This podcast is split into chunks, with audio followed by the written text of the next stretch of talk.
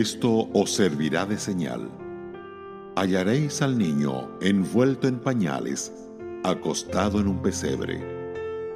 Y repentinamente apareció con el ángel una multitud de las huestes celestiales que alababan a Dios y decían, Gloria a Dios en las alturas y en la tierra paz, buena voluntad para con los hombres. Sucedió que cuando los ángeles se fueron de ellos al cielo, los pastores se dijeron unos a otros, Pasemos pues hasta Belén y veamos esto que ha sucedido y que el Señor nos ha manifestado.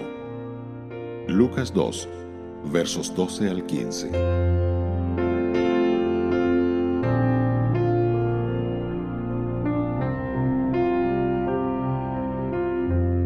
Señalemos el himno de alabanza que cantaron las huestes celestiales para que lo escucharan los pastores.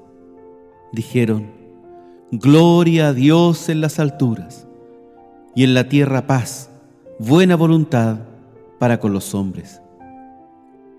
Estas famosas palabras se interpretan de diversas maneras. El hombre es por naturaleza tan torpe para las cosas espirituales que parece como si no pudiera comprender una frase en lenguaje espiritual cuando la escucha. Pero se puede encontrar un sentido en estas palabras al que no se puede presentar objeción alguna. Y no solo es un buen sentido, sino una excelente teología. El cántico comienza con Gloria a Dios en las alturas. Ahora se llegaba al mayor grado de glorificación de Dios por medio de la entrada de su Hijo Jesucristo en el mundo. Él, por medio de su vida y muerte en la cruz, glorificaría los atributos de Dios, su justicia, santidad, misericordia y sabiduría, como nunca habían sido glorificados. La creación glorificaba a Dios, pero no tanto como la redención. En la tierra, paz, continúa la canción. Ahora ha llegado a la tierra la paz de Dios que sobrepasa todo entendimiento, la paz perfecta entre un Dios santo y el hombre pecador, que Cristo iba a conseguir a precio de su propia sangre.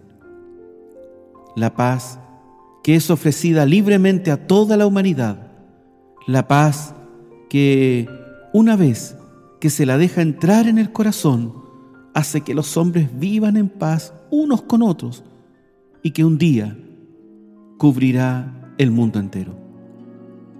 La canción concluye diciendo, buena voluntad para con los hombres.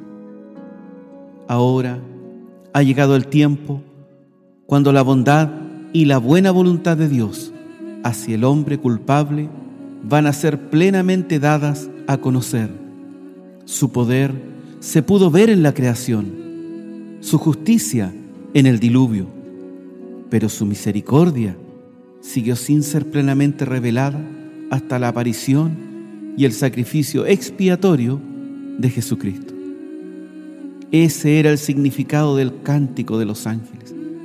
Felices aquellos que pueden acceder a su significado y con sus corazones suscribir su contenido.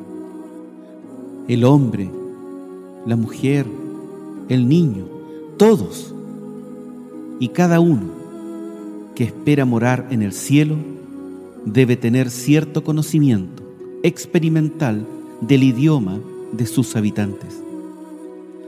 No vemos dudas en los pastores, ni preguntas ni indecisión, por muy extrañas e improbables que pudieran haberles parecido las noticias. Enseguida actuaron conforme a ellas. Fueron a Belén rápidamente. Encontraron todo exactamente como se les había dicho. Su sencilla fe recibió una rica recompensa. Tuvieron el enorme privilegio de ser los primeros de toda la humanidad, después de María y José, que vieron con los ojos de la fe al Mesías recién nacido.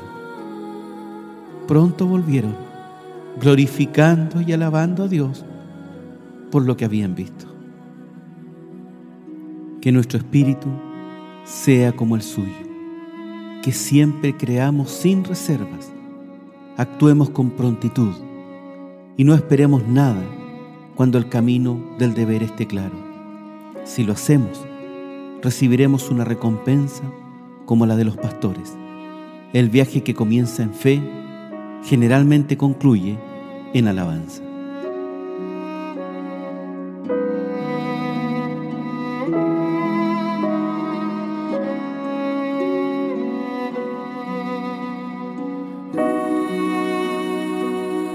Radio Gracia y Paz, acompañándote cada día.